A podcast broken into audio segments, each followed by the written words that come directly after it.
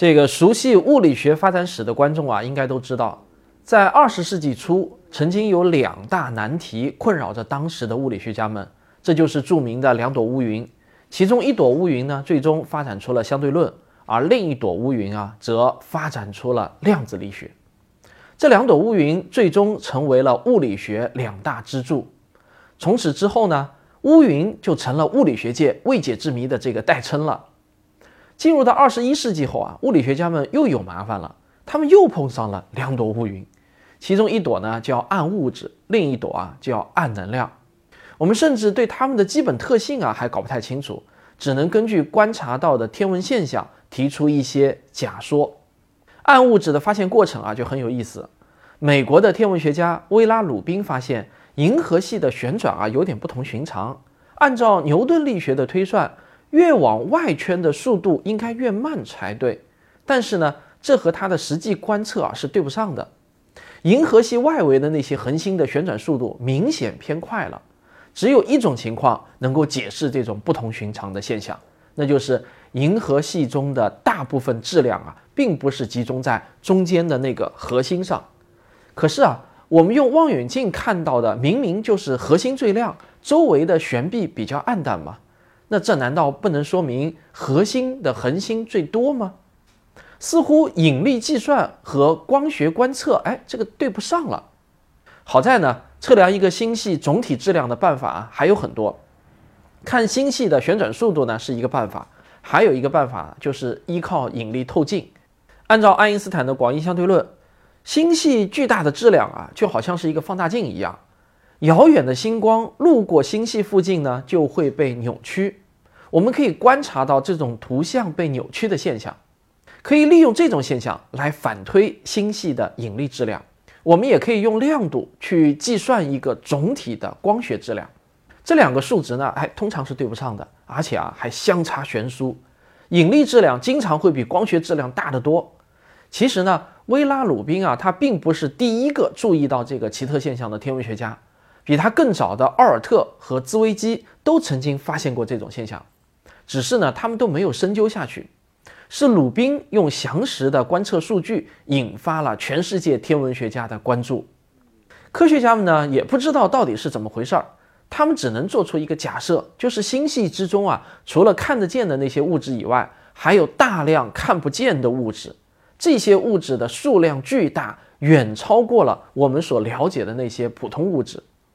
科学家们啊，顿时就兴奋了起来。原来我们看到的这个宇宙，它只是显露在表面的一小部分啊。这种看不见、摸不着，但是又会产生引力的物质，就被我们称为暗物质。暗物质毫无疑问是具有引力的，但是肯定呢没有电磁相互作用。在我们的生活之中，电磁相互作用是无处不在的。光。就是一种电磁波，是一种电磁现象。各种各样的化学元素为什么能够排列组合形成各种各样的分子呢？这个呢，还是因为电磁相互作用。我们的感觉器官也全部都依赖于电磁相互作用，包括各种精密的传感器，道理都是一样的。如果暗物质没有电磁相互作用，我们是不可能直接探测到它的，只能依赖于间接观测。所以呢？科学家们就提出了一种很合理的假设，这个假设呢就叫做 WIMPs，意思就是啊，具有弱相互作用的大质量粒子。这种假想中的微观粒子呢，就是暗物质的候选者之一。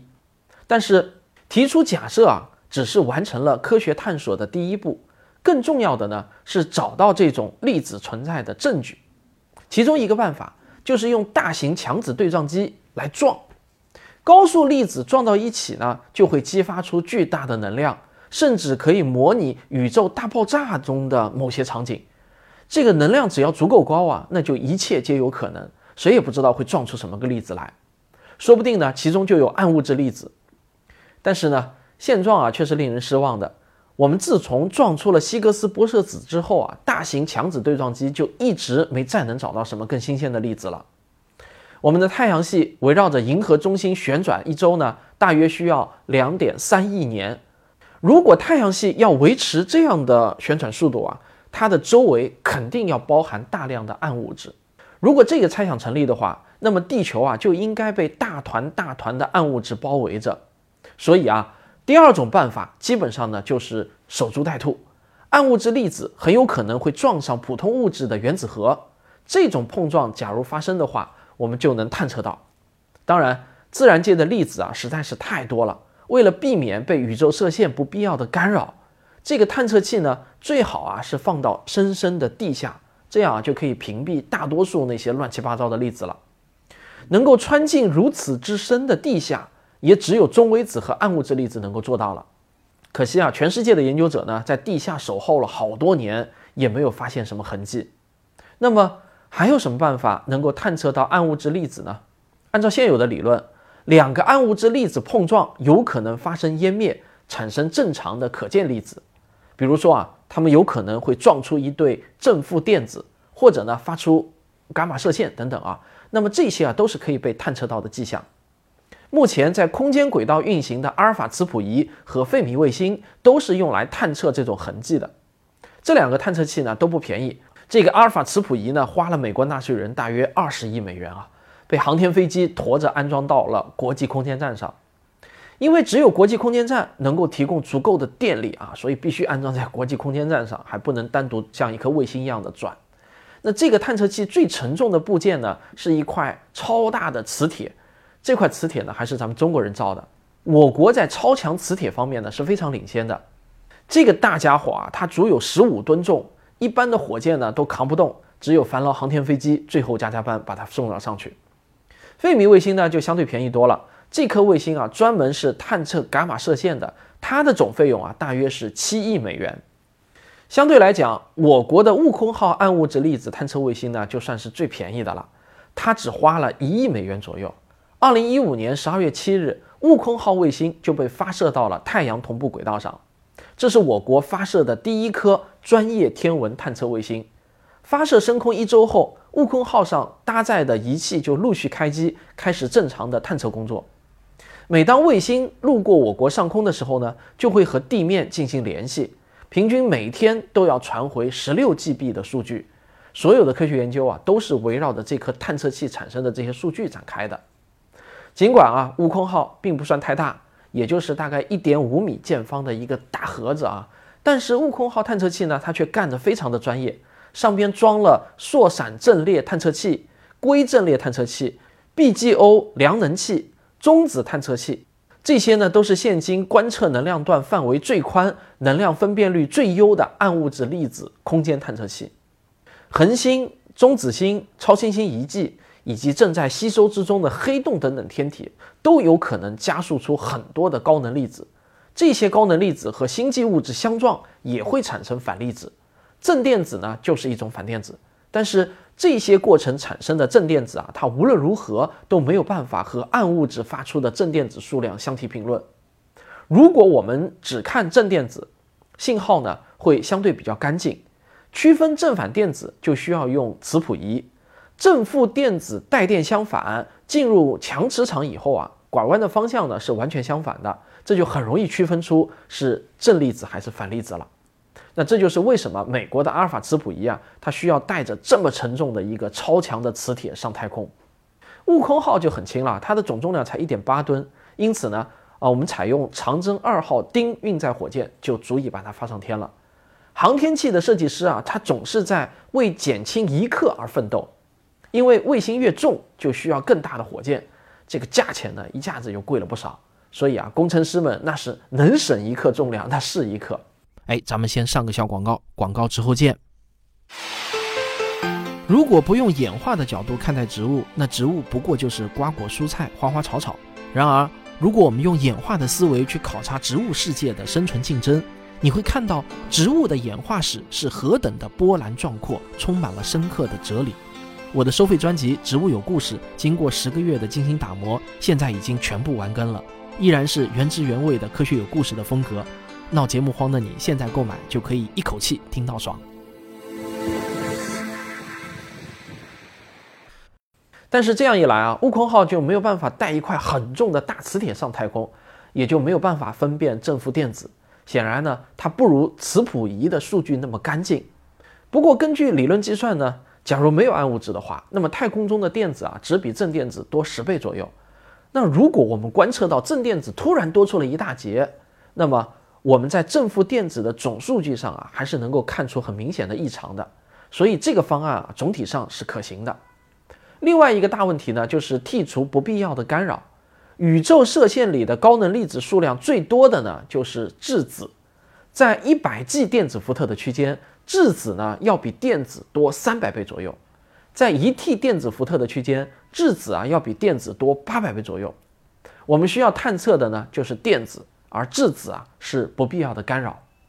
要从海量的质子之中分辨出电子，而且还不能认错，这就必须要练就一双火眼金睛。按照预计呢。误判的概率啊，它不能超过万分之一，这个要求啊，真的是不低呀。好在呢，我们紫金山天文台的常进研究员啊，在一九九八年就提出了一个利用各种探测器的综合信息来有效区分质子和电子的办法。有了这个办法，我们就不必再采用昂贵的笨重仪器了。美国人正好要在南极释放气球，用气球带着仪器飞上高空去观察宇宙射线。常进啊，就告诉美国人，他们的这个探测器就足以探测宇宙射线里的电子和伽马射线了。最后，常进说服了美国人，他们把数据啊交给常进去分析处理，结果呢效果非常的好，这个成果就被发表在了《自然》杂志上。啊，常进教授呢是第一作者，这个技术理所当然的也被用到了悟空号探测器上。正因为有了这个技术，我们才可以用比较轻量化。比较便宜的手段来寻找暗物质存在的证据。悟空号探测器最关键的设备就是 BGO 量能器，它是主角，其他呢都是配角。BGO 其实呢就是锗酸铋晶体，这种晶体呢它能在高能粒子或者啊是 X 射线和伽马射线的照射下发出一种荧光，这个呢是探测器的关键部位。这个锗酸铋晶体啊，是上海硅酸盐研究所的拿手好戏，包括欧洲核子研究中心在内，很多单位的锗酸铋晶体都是他们提供的。悟空号上的 BGO 量能器的锗酸铋晶体，它的边长呢达到了六十厘米，这比之前的世界纪录啊要长了整整一倍。那这就让我国拥有了全世界探测面积最大的空间探测器。其他的三个子探测器啊，分别是塑料闪烁体。阵列探测器、硅镜剂探测器和中子探测器。这个塑料闪烁体阵列探测器是中科院研制的，它主要呢是用来分辨伽马射线和带电粒子，而且可以测量带电粒子的电荷。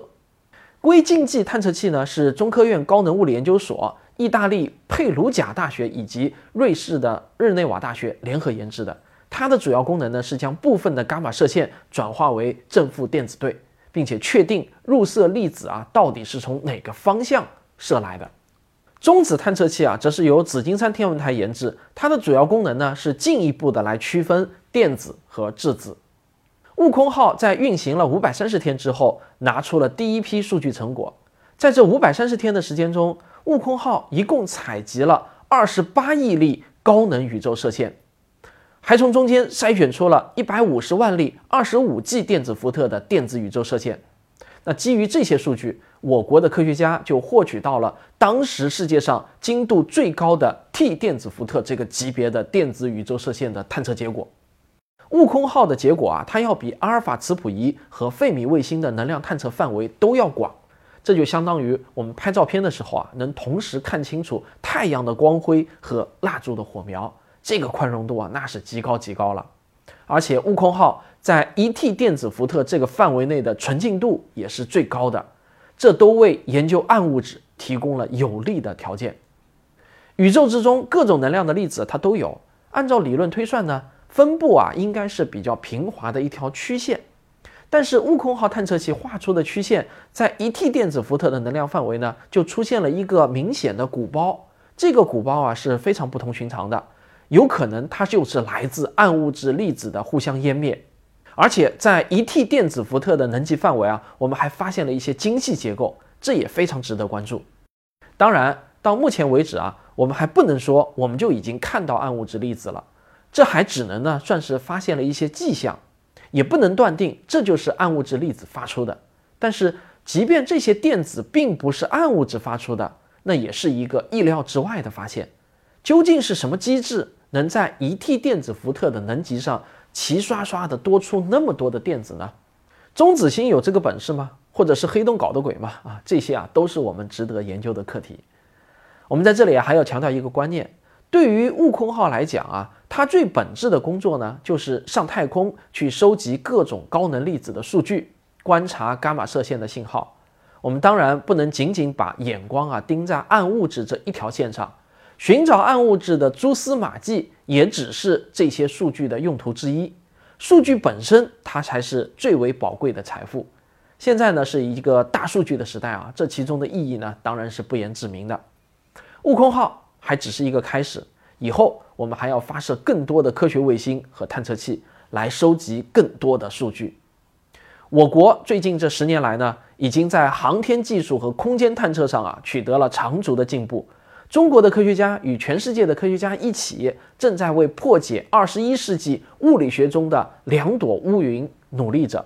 我也衷心的希望。悟空号能够再接再厉，为人类的科学事业带回更多有价值的数据。